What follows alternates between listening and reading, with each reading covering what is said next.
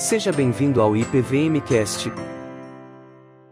E aí, quero saber quem foi na academia hoje à tarde.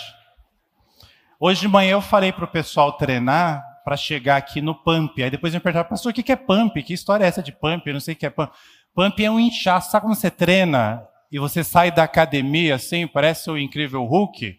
É um inchaço da, por causa da corrente sanguínea ali. É pump da ideia de bombear mesmo. Você fica bombeado, mas só dura alguns minutos. Você chega em casa, olha no espelho, já está murcho de novo. Faz parte da experiência de quem treina. Meus amados irmãos, o nosso desafio hoje ele é grande e muito gostoso, porque existe muito material.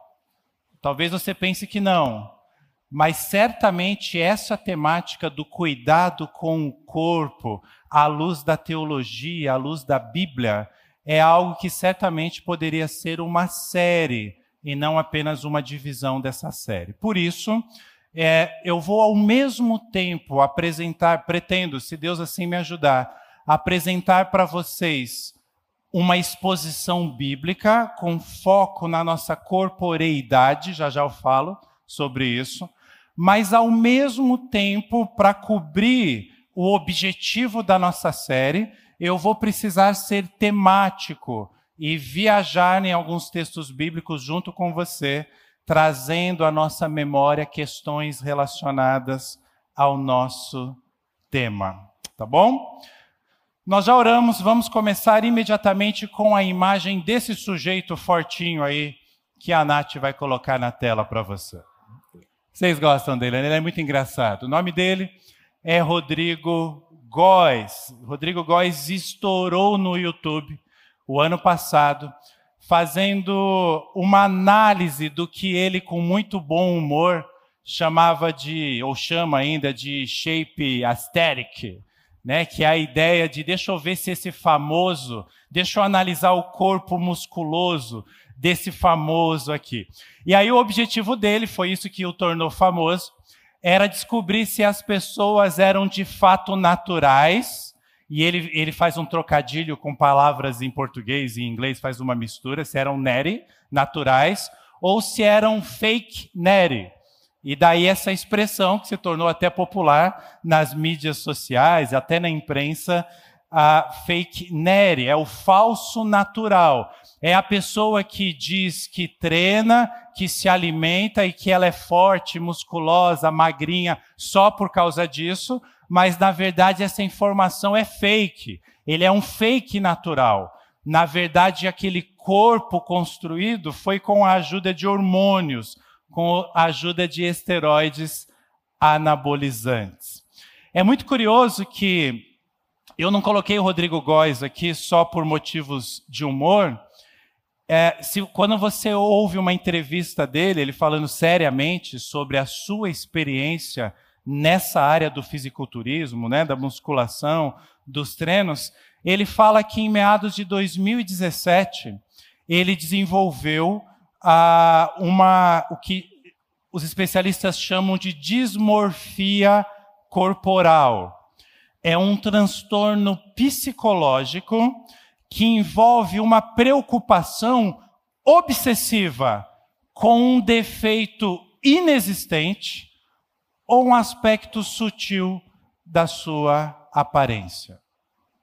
Você fica obcecado com aquilo, você quer resolver aquilo, e as pessoas estão falando, não, mas está bom, não, não está bom, e você se olha no espelho e você se compara com outras pessoas, e foi exatamente quando ele ah, identificou esse distúrbio psicológico na sua vida que ele parou. Não foi fácil, não é fácil parar para quem utiliza, é como uma droga mesmo, ah, mas ele conseguiu e por isso ele defende hoje o treinamento natural. Sabe por que, eu estou falando isso ainda antes de lermos o texto bíblico? Para que você tenha em mente, logo na abertura dessa nossa reflexão, que Deus nos criou verdadeiramente naturais. Se fosse fazer um trocadilho aí, nós somos real Neri ou true Neri. Deus nos criou assim, mas muitos no mundo hoje, quem sabe você, quem sabe alguém que você conhece próximo, muitos no mundo que nós vivemos hoje não vivem da forma que Deus os projetou. E eu estou falando fisicamente. Isso inclui esse aspecto de nossas vidas inclui exatamente a forma com que lidamos com o nosso corpo. Então eu vou repetir. Deus nos criou naturalmente com corpos. Guarde isso. Entre nessa linha de raciocínio comigo. O corpo é importante. E a base bíblica que eu vou usar para nós continuarmos essa reflexão não poderia ser outra senão o livro de Gênesis, em seus primeiros capítulos. Já apareceu aí na tela para você. Eu vou ler Gênesis 1, de 25 a 28 na NVT. Deus criou. Esse primeiro verso eu coloquei aí só para a gente contextualizar, para você lembrar de, de onde nós estamos na leitura, tá? Deus criou grande variedade de animais selvagens, animais domésticos e animais que rastejam pelo chão cada um conforme a sua espécie. E Deus viu que isso era bom. Quando chega nesse momento da narrativa, o relato bíblico nos apresenta o clímax da narrativa. Ele vem contando, são coisas espetaculares, a criação, e a gente vai imaginando essa mente, esse poder criativo de Deus, mas agora, o que nós vamos ler agora é o grande clímax quando ele diz: Então Deus disse: façamos o ser humano à nossa imagem, ele será semelhante a nós. Essa frase tem que fazer o seu corpo criado por Deus arrepiar. O meu arrepiou. Ele será semelhante a nós. Dominará sobre os peixes do mar, sobre as aves do céu, sobre os animais domésticos, sobre todos os animais selvagens da terra e sobre os animais que rastejam pelo chão. O texto continua dizendo assim: Assim Deus criou os seres humanos, a sua própria imagem, e aí repete: a imagem de Deus os criou. Criou uma espécie com gêneros diferentes, Homem e mulher os criou. Então, Deus os abençoou. E Deus nos deu uma ordem, Deus nos deu um mandato, na verdade, dois. Mas vamos trabalhar como um aqui. Sejam férteis e multipliquem-se. Encham e governem a terra. Dominem sobre os peixes do mar, sobre as aves do céu, sobre todos os animais que rastejam pelo chão. Se a gente olhar o verso 2, capítulo 2, nós estamos no capítulo 1. Agora o capítulo 2 está aí na tela para você. Verso 7 é um, segunda narrativa de como nós fomos criados. E olha o detalhe aqui no verso 7. Então o Senhor Deus formou o homem do pó da terra, soprou, como o reverendo Cláudio destacou hoje de manhã, o fôlego da vida em suas narinas e o homem se tornou ser vivo. Eu quero que você entenda o seguinte aqui. Tudo que foi criado até este momento, ó a lista: a luz, o firmamento, a terra seca, a vegetação, o sol, a lua, as estrelas, as criaturas marítimas, as aves dos céus, a vida selvagem, os animais domésticos, tudo foi criado como uma preparação para este momento. Por isso que eu chamei ele de clímax. Pai, Filho e Espírito Santo decidiram neste momento criar um ser que é mais parecido com Deus do que qualquer um dos seres criados até aquele momento, do que qualquer outra criatura. Deus anuncia uma bênção e Deus anuncia um mandato. Na teologia, muitas vezes chamamos, eu não vou entrar nos méritos, mas só para citar, de mandato cultural o que está acontecendo aqui. Quais são? Reproduzir outros portadores da imagem divina. Que belo isso. Você tem a capacidade de reproduzir outros, outras criaturas, outros seres vivos que também refletem a imagem de Deus e criar uma sociedade ordenada. O nosso Deus é um Deus organizado, planejado. Ele nos coloca como gestores, como mordomos de tudo que ele criou. Mas preste atenção no detalhe que é o foco nosso, da nossa reflexão de hoje. Estas nossas tarefas, até as que envolvem criação, reproduzem-se. Nós estamos falando de coisas materiais. Nós fomos criados de matéria e fomos projetados, fomos planejados para coisas materiais. Então, grave isso daqui. Seres humanos são seres corpóreos. Nossa, pastor, você fez eu sair de casa para ouvir isso? Calma. Entra no raciocínio. Pastor, eu já sabia disso. Calma. Entra no raciocínio. Nós temos um corpo, por quê, pastor? Porque Deus quis. E aí o Salmo 139, três versos do Salmo 139, vai aparecer aí para você, nos ajuda. Alguns sabem de cor esse salmo, né? Tu formaste o meu interior, formaste, matéria, teceste no ventre de minha mãe. Eu te agradeço por me teres feito de modo tão extraordinário. Tuas obras são maravilhosas e disso eu sei muito bem. Tu me observavas quando eu estava sendo formado em segredo, quando eu era tecido na escuridão.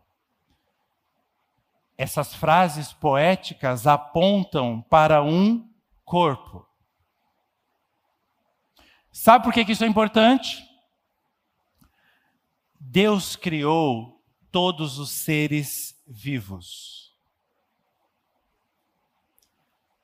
mas nem todos corpóreos. Os anjos, por exemplo, foram criados por Deus, mas não são corpóreos. Eles podem assumir a forma de um corpo para uma missão específica por exemplo, resgatar Ló, tirar Pedro da cadeia. Eles podem, para uma missão, mas eles não têm corpo. Deus nos criou com uma natureza. Que natureza? A natureza humana. E essa natureza humana tem dois aspectos. Um aspecto imaterial, o que nós chamamos às vezes de alma ou espírito, eu vou trabalhar aqui como sinônimos, e uma natureza material, porque ele nos fez de matéria, não apenas de espírito. Então, o corpo, seu corpo, é o aspecto material da natureza humana. Quer ver quando isso fica evidente? Por que, que é importante essa reflexão? quando nós estamos diante da morte, nosso maior temor. Sabe por quê que nós temos tanto medo da morte? Porque a morte é a separação da nossa alma e do nosso corpo. E para nós é inimaginável ser humano sem corpo. Por quê? Porque Deus nos criou assim. Porque Ele quis assim. Por isso a morte nunca será algo natural.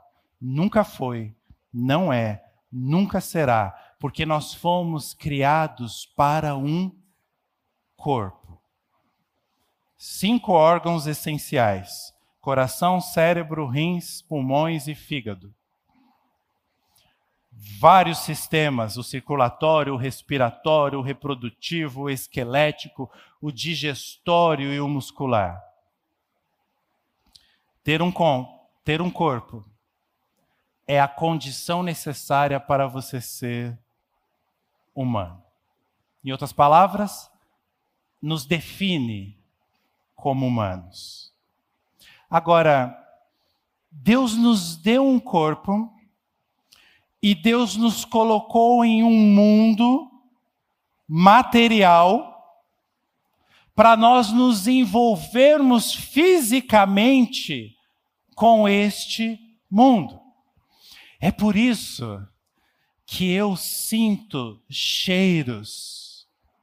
É por isso que eu sinto sabores. Eu ouço sons eu me comunico, eu vejo coisas maravilhosas. À medida que Deus ia criando todas as coisas no texto que nós vemos, ele ia avaliando. Ele criava e ele avaliava. E ele falava: bom, bom, bom, bom. Quando ele chega no ápice da sua criação, muito bom. Tudo está muito bom. Isso significa que o nosso corpo, guarde isso, ele foi planejado e ele foi criado como ideal para a nossa experiência como humanos. Deus nos criou como matéria, então essa matéria é boa. Um Deus bom cria coisas boas. E eu e você devemos então sermos gratos a Deus pelo corpo que ele nos deu. É por isso que o Salmo 139 está aí ainda. É por isso que o verso 14 diz lá, ó, graça, o salmista está agradecendo, está louvando Graças te dou, visto que de modo assombrosamente maravilhoso o Senhor me formou. As suas obras são admiráveis. Olha os nossos corpos, olha como tudo funciona, olha esse sistema.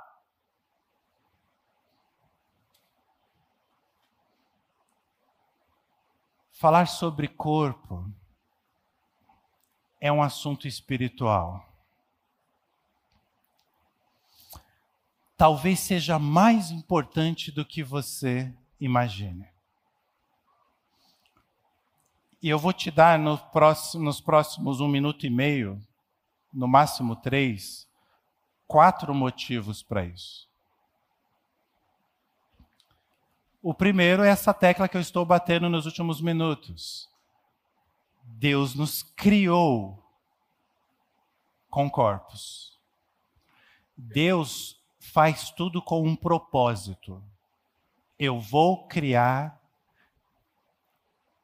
a criatura mais espetacular da minha criação com um corpo, porque essa é a maior e melhor experiência que eles podem ter.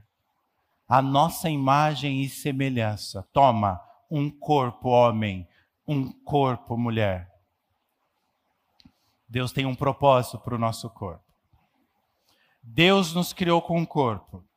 Agora, segura essa. Jesus, o Messias, encarnou.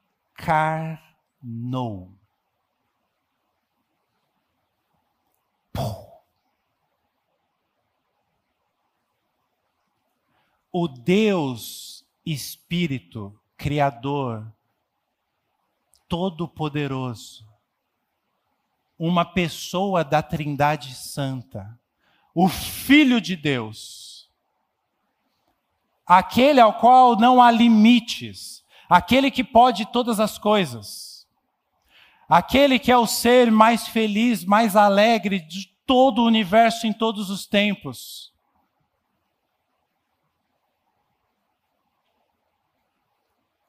Ele toma um corpo. E deixa eu te dar um spoiler, se você nunca parou para pensar sobre isso, tá? Depois que Jesus ressuscitou e subiu para o céu, o corpo dele não ficou aqui não, tá? Ele está nesse exato domingo, às 15 para 7, com um corpo à direita de Deus Pai. Quando ele voltar, e nós vamos ver, nós vamos poder tocar em Jesus, como Tomé tocou. Ele terá em seu corpo, terá não, ele tem em seu corpo as marcas, as chagas da sua cruz. Será que o corpo é importante? Gente, isso é inconcebível, isso é inimaginável. Mas tem mais, eu falei que eram quatro, né? Já passei de três minutos, eu sabia que não ia dar certo essa conta. A palavra de Deus diz que o Espírito Santo habita onde? Quem é crente há mais tempo aí? O Espírito Santo habita onde? No nosso corpo. Como assim? Eu não coloquei aí no slide, mas se quiser anotar para ver depois, está em 1 Coríntios 6, 19 e 20. Vocês não sabem que o seu corpo é o templo do Espírito Santo? Ah, pastor, mas essa linguagem é muito poética. Lê o resto. Que habita em vocês e lhes foi dado por Deus? Vocês não pertencem a si mesmos, pois foram comprados por um alto preço. preço. E aí Paulo diz assim: portanto, honrem a Deus com o seu corpo. o Pai nos criou com um corpo. O Filho assumiu um corpo por nós, por amor. O Espírito Santo habita no nosso corpo. Pastor, mas você vai criar uma quarta pessoa da Trindade agora para o quarto? Não. O quarto aspecto é quando nós pensamos no nosso futuro. A palavra de Deus é muito clara que a obra redentora de Jesus será completa com a ressurreição do nosso corpo.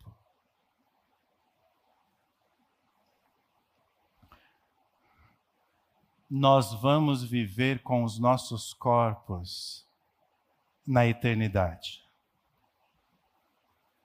Então é melhor você cuidar do seu.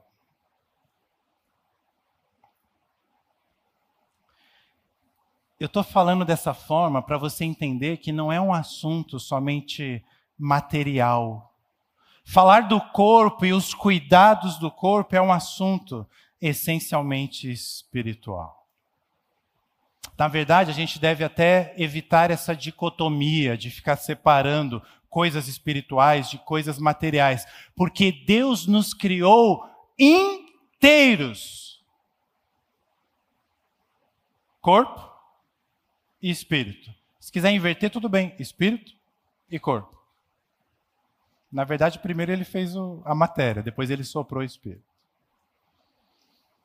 Sabe, irmãos, que em todos os anos de pastorado, muitas vezes, em muitos aconselhamentos, é muito comum ou eu perceber algum nível de descontrole, seja no mau sentido ou no bom sentido, da pessoa que está conversando comigo, ou uma reclamação da pessoa quanto à sua vida espiritual. Ai, pastor, a gente faz a série Novos Começos e plano de leitura todo ano. E eu começo, mas eu não termino, eu não consigo ter comunhão com Deus, eu não consigo orar. E a pessoa não se acha. É muito comum, antes de eu abrir a Bíblia, falar para a pessoa e orar com a pessoa, eu fazer perguntas do tipo: Você tem dormido bem? O que, que você tem comido? Você se exercita? E diversas vezes o problema era esse.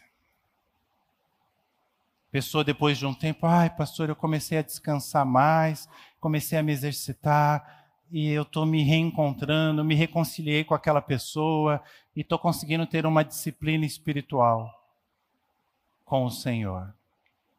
Sabe por quê, irmãos? Porque lutar contra o pecado exige muito da nossa energia. Você pensa que não, né? Ah, porque você separa as coisas. Não, é espiritual. Aqui é material. Meu corpo, o que eu faço, o que eu como, como eu durmo, como eu treino, se eu treino, se eu não treino. E as coisas do espírito é coisa do espírito. Para com isso. Deus nos criou seres inteiros.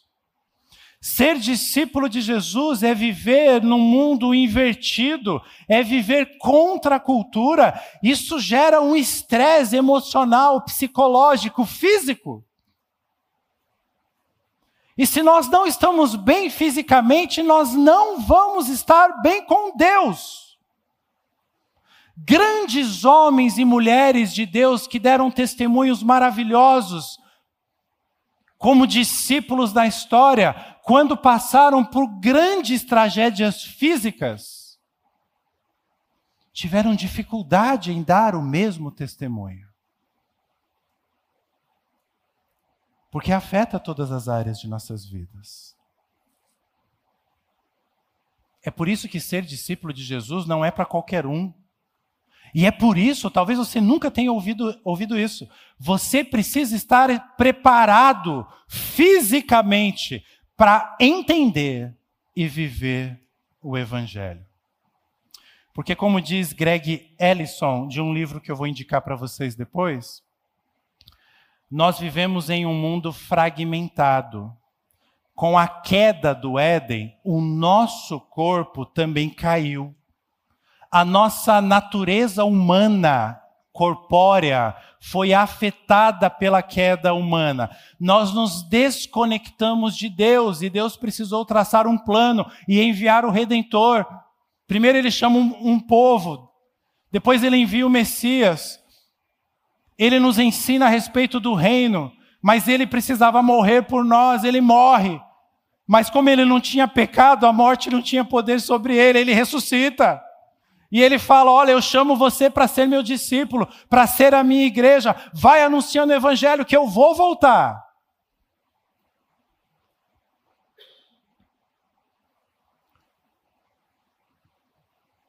Já parou para pensar quem é o homem e a mulher com os corpos mais belos em toda a história da espécie humana? Eu sei eu e a Gabi, quer dizer, Adão e Eva. Eles não sentiam dor, eles não pegavam doença, eles não envelheciam.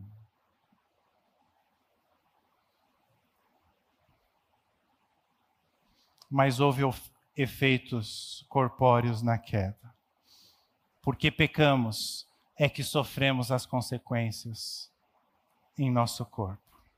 A morte física é a mais grave. E preste atenção que eu vou passar um vídeo, segurei. Agora,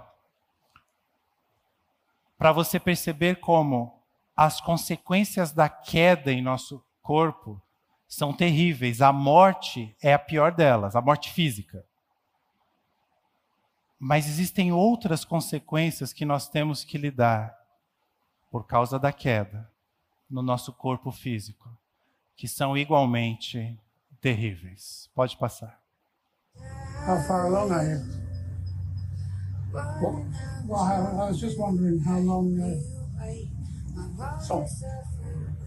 21 weeks on Tuesday. Not long to go. That's easy for you to say. You must be excited. I'm scared. You'll manage. Everybody does. Do they? What about your family? It's just me and my dad. And he's sick. So. It'll be okay. Come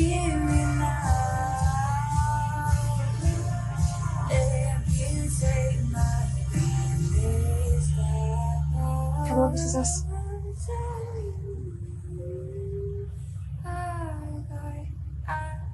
Dad, come on.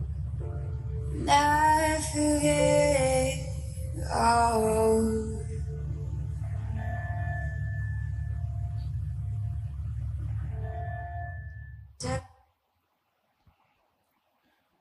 Nós temos que lidar com situações terríveis. Por causa da queda. Não era para ser assim.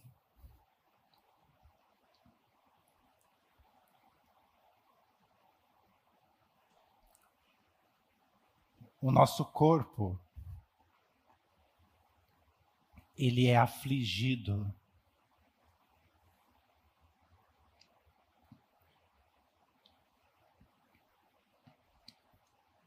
porque nós nos desconectamos de Deus. Mas sabe o que é pior? Nós afligimos com o nosso corpo não só pelas doenças, como o vídeo mostra. Nós afligimos o nosso corpo quando, por exemplo, nós encontramos o nosso valor como ser humano de acordo com algumas expectativas culturais acerca, por exemplo, da nossa aparência física. E aí a cultura fala para gente, os homens têm que ser musculosos, como Ramon, como Siban, como He-Man, se quiser pegar um da ficção. As mulheres, elas têm que ter proporções perfeitas, quadris, cinturas, pernas, o rosto sempre maquiado. E aí a gente leva um choque de realidade, porque os nossos corpos não atendem a essas normas culturais. E vou te dizer, nem o corpo de quem você admira. Você já encontrou algum famoso pessoalmente?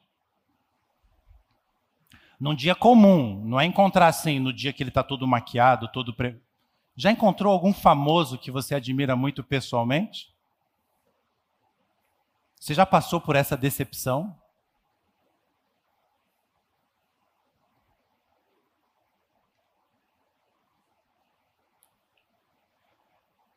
A cultura cria um problema com a nossa imagem pessoal. Nós temos as expectativas da sociedade e nós temos a nossa realidade.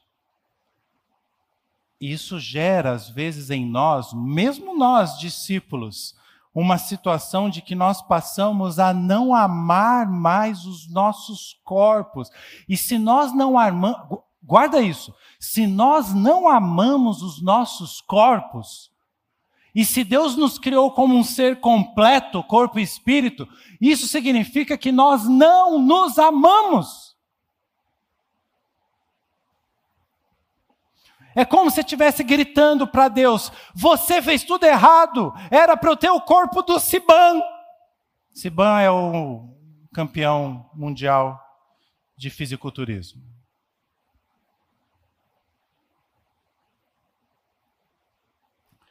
Como você vê a si mesmo quando se olha no espelho? Ou quando, mesmo sem se olhar no espelho, você se imagina em sua mente? Sabe o que acontece quando a nossa imagem corporal ela está distorcida? Nós passamos a usar errado o nosso corpo. Passamos a ter emoções negativas por exemplo, medo, vergonha, insegurança. Passamos a ter alguns distúrbios alimentares, ou compulsão, ou anorexia, ou bulimia. Ou passamos a fazer exercícios compulsivamente, ou passamos por modificações corporais ou abusamos de substâncias que não são boas para o nosso corpo, ou até, essa é mais recente, mostra a imagem, Nath. Passamos porque, pelo que os especialistas estão chamando de dismorfia da selfie. Eu vou ler, porque É complicado demais. Emprego de filtros para embelezar a imagem na mídia social. Você já fez isso, né? Entrou lá, ah, deixa eu colocar esse filtro. Ah, fiquei bonito, hein? Então.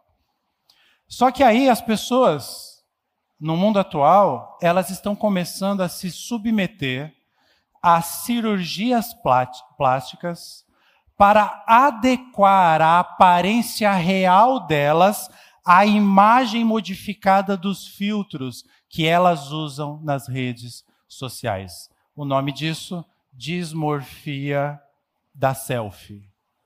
Essa menina aí é um exemplo. Se você digitar isso na internet, você vai ver outros exemplos. Esse é um extremo, a preocupação extrema com a nossa aparência. Qual é o outro extremo? Se tudo que eu falei nos últimos minutos não faz sentido para você, talvez faça agora. Se prepara. O outro extremo é a pessoa que despreza o corpo. Ah, pastor, tá vendo? Que besteira. Olha lá, menina, coitada da menina. Por isso que eu não ligo para nada, sabe, pastor? Olha, esse negócio de corpo, pastor, não importa. Nós não devemos amar o corpo, nem nos preocupar com os nossos corpos, porque é tudo matéria mesmo, né? Jesus vai voltar e o nosso corpo vai ser perfeito, a Bíblia diz lá no céu. É. Isso me lembra uma piadinha que eu coloquei aí para vocês no Twitter. Pode colocar. Alguém perguntou lá no Twitter, que agora é X, né? Não é mais Twitter. É, Para que ir na academia se Jesus está voltando? Aí lá pelas tantas alguém respondeu, porque a porta é estreita. então, então vai. É, é, eu estava preparando o sermão, eu vi essa piada, eu tive que incluir essa piada né, na mesma semana. Aliás, hoje em dia, há tanto dualismo né, em tudo, que até em saúde e em nutrição. Outro dia tinha umas pessoas ah, tirando sarro da minha esposa porque ela tinha uma alimentação mais equilibrada e essas pessoas não. Então ela estava literalmente sendo zoada por essas pessoas. Eu me lembro quando eu me mudei para o Rio de Janeiro e eu estava numa época de, de, de treinamentos e, e competições e eu tinha uma dieta muito equilibrada com nutricionista por causa das competições. E aí eu ia para a praia com alguns cariocas e eu levava maçã para a praia. Olha lá carioca rindo. E, eles achavam um absurdo, porque tem que comer o biscoito Globo, tem que comer o queijo coalho. Imagina trazer maçã para a praia, não fazia o menor sentido. Mas até isso, né, a gente vê hoje em dia as pessoas extremistas. Não, pode comer qualquer coisa. Não, tem que se controlar. Gente, não confunda. Você que não liga para o seu corpo, não confunda a adoração, veneração, o culto ao corpo, isso é errado, você está certo, mas não confunda isso com o cuidado com o corpo. É sobre esse cuidado com o corpo que a Bíblia nos orienta e nós estamos tratando aqui. Quem não liga para o corpo, na verdade, não são os discípulos de Jesus, Historicamente, quem não liga para o corpo são os pagãos. A filosofia antiga, em eras pré-cristãs, como os gregos, por exemplo, eles apresentavam as realidades espirituais de forma é, é, tão superior que eles desprezavam a matéria. Gnosticismo, por exemplo, que foi uma heresia que foi combatida pela igreja ali no primeiro século, trazia essa ideia e eles falavam, e eles, o gnosticismo misturava o cristianismo com essas ideias filosóficas. E Paulo teve que dizer: vocês são hereges, vocês não entenderam. Eles falavam que Jesus, por exemplo, não tinha um corpo, ele parecia ter um corpo. Isso não faz o menor sentido. Quando Paulo está pregando lá, por exemplo, em Atos 17, em Atenas, ele vai, lá, lá no Aerópago, né, os filósofos estão ouvindo ele, lá os epicureus, está todo mundo batendo palma para Paulo. Quando Paulo fala que Jesus ressuscitou no corpo, eles viram eles viram para Paulo e falam: não, não, não, não, não, não, impossível. Agora, agora você estragou tudo que estava falando. Vamos ouvir você outra hora e foram embora. Graças a Deus, alguns se converteram, entenderam. Porque é inimaginável um Deus tomar a forma, um corpo humano. Então, quem pensa assim são os pagãos. O que eu quero resumir para você é que nós estamos sempre sendo afligidos pelo nosso corpo. Não tem jeito.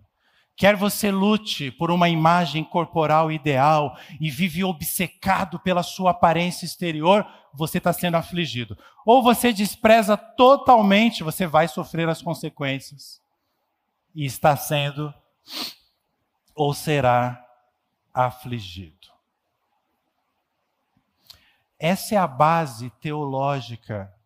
Teria muita mais coisa para apresentar para vocês, mas essa é a base teológica que eu queria apresentar para vocês. O que eu passo a fazer agora, nos próximos minutos, é alguns direcionamentos com base bíblica em algumas dessas áreas que nós citamos, tá bom? Então, por exemplo, sobre treinamento do corpo. Ah, Paulo, pode colocar o texto de Paulo aí em 1 Timóteo 4. Paulo vai usar uma metáfora do mundo esportivo. Ele fala para Timóteo que, como um atleta tem um treinamento rigoroso, ele deve ter esse, essa mesma disciplina do atleta para agradar a Deus. Com isso, Paulo está nos ensinando um princípio, e não venha você me dizer, tá vendo, pastor, como esse negócio de treino? Olha aí a Bíblia provando que não tem que treinar coisa nenhuma, o que importa é o espírito. Erro seu. Paulo nos apresenta um princípio muito interessante nesse verso que está aí na tela que toda disciplina, seja física, seja espiritual, seja financeira, como nós vimos na última semana, ela tem um propósito. Ela nunca é um fim em si mesma. E aqui está o segredo. Nós não treinamos e queremos ficar fortes como um fim em si mesmo, mas com um propósito, com um objetivo. Olha o que Paulo diz: o exercício físico tem algum valor. O nosso problema é que a gente foca no negativo nesse verso aqui. Mas para de focar no negativo. Tem algum valor. Aí ele fala, mas exercita-se exercita, mas exercitar-se na devoção é muito melhor. Ok, mas ele não está descartando o valor. Aí ele continua, pois promete benefícios não apenas nessa vida.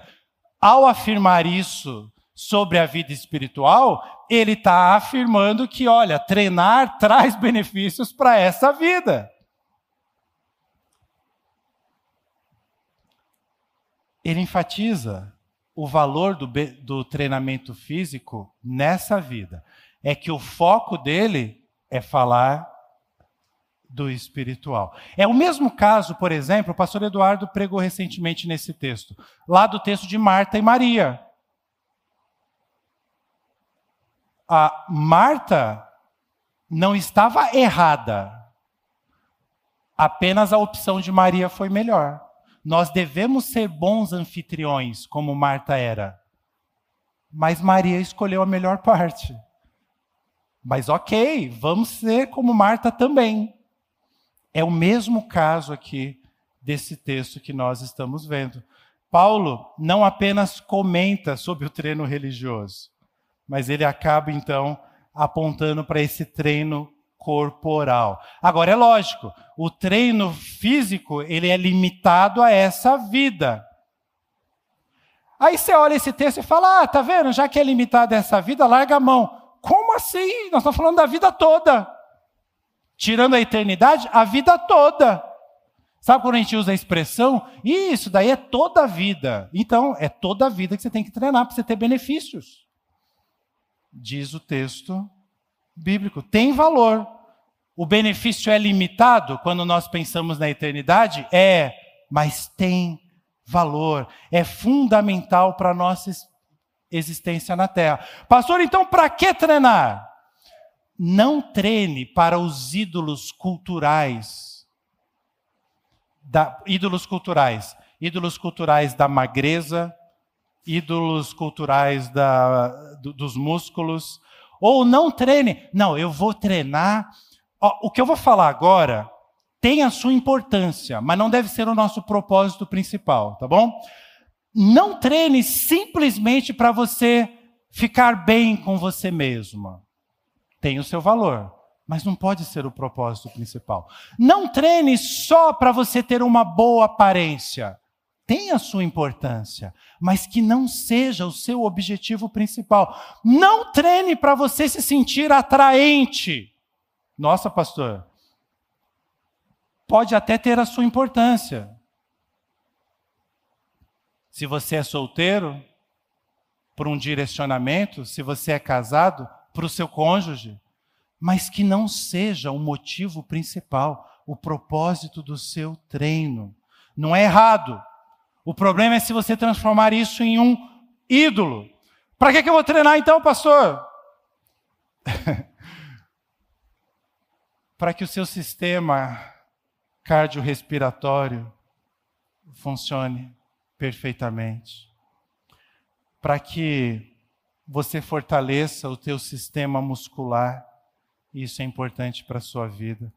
Para que você reduza o índice de doenças que te levam à morte.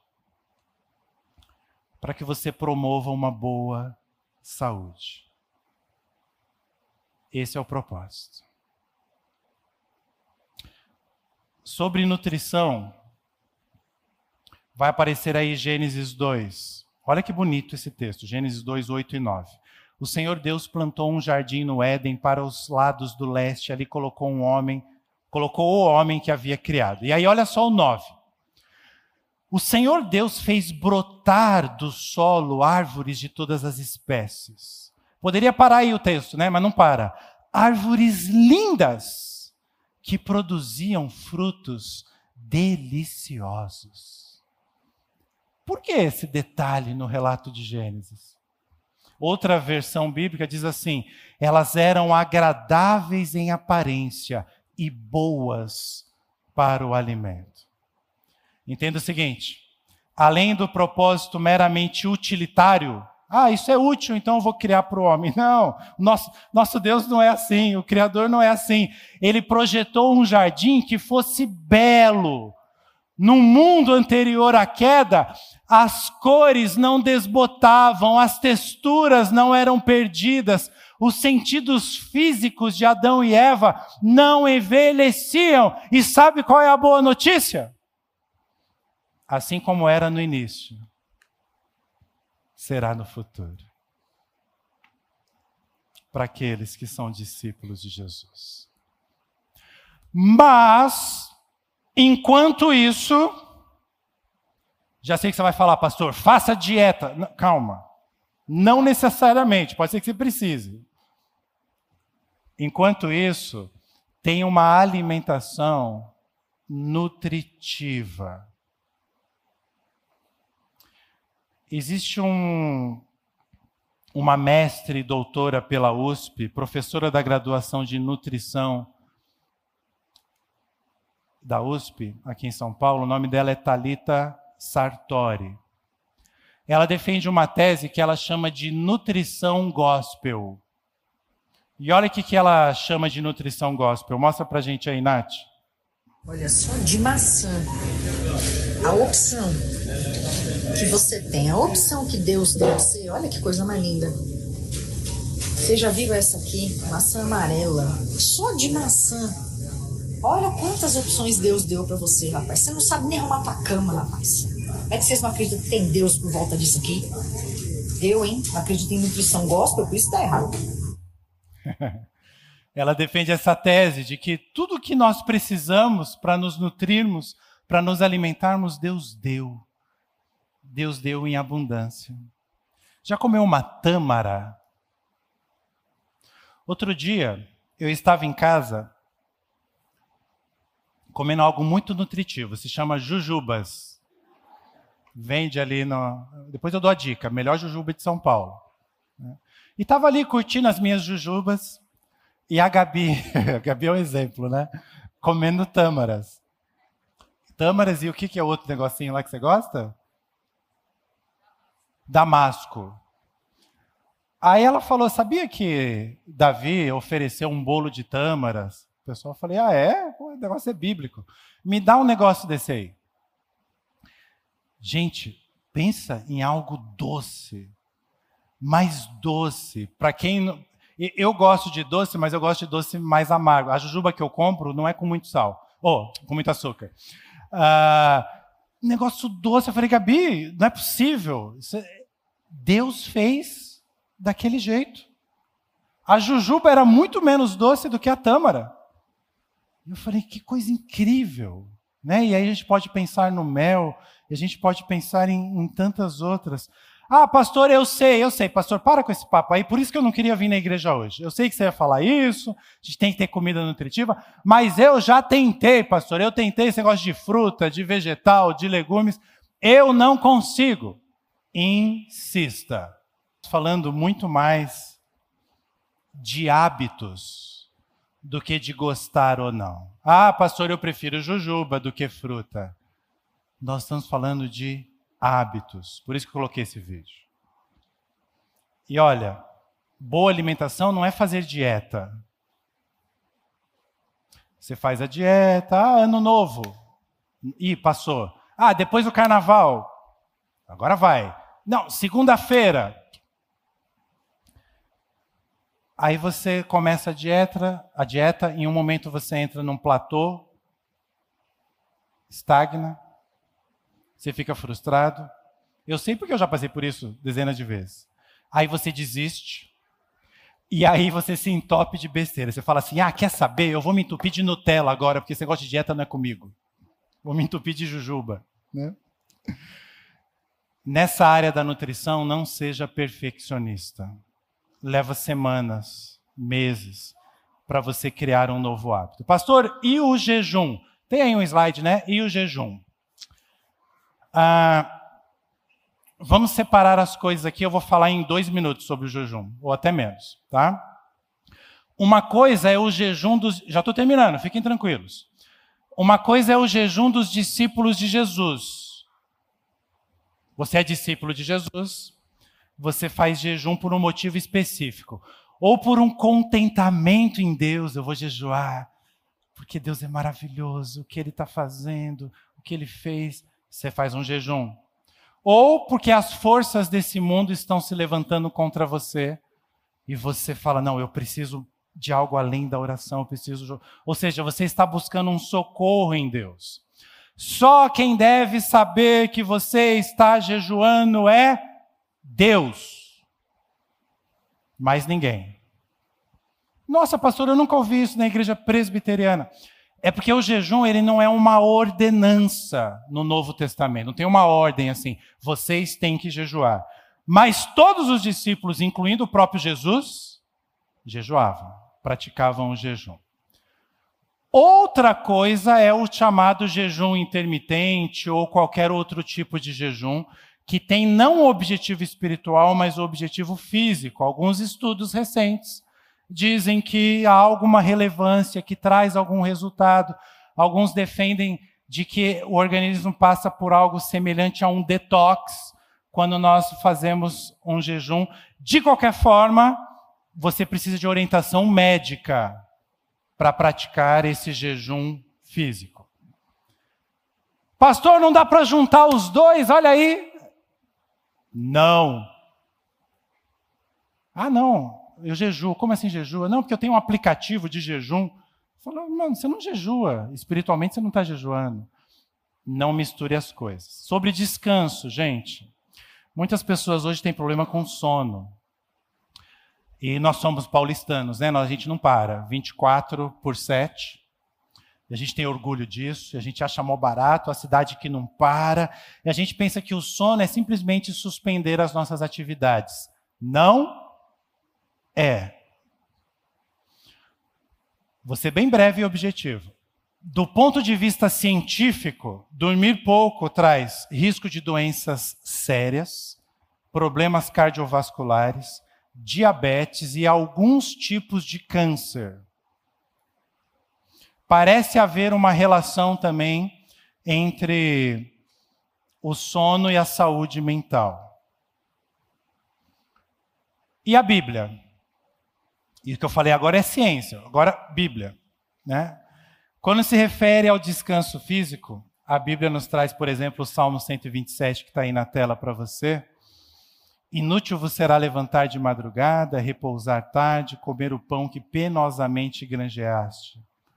Aos seus ele o dá enquanto dorme. Ou Salmo 4, verso 8, coloca aí para nós. Em paz me deito e logo pego no sono. Ó, que bênção. Por quê? Porque o Senhor, porque, Senhor, só tu me fazes repousar seguro. Obviamente tem outros textos, a Bíblia vai falar o contrário também, que o pagão, que o ímpio, que o tolo não encontra descanso, ele fica tramando a sua obra perversa. Então, quer você considere as evidências científicas, quer você considere a palavra de Deus, quer você atente para os dois, saiba, nós devemos dormir e dormir bem. E o descanso semanal? Ah, 24 por 7, agora eu vou te pegar.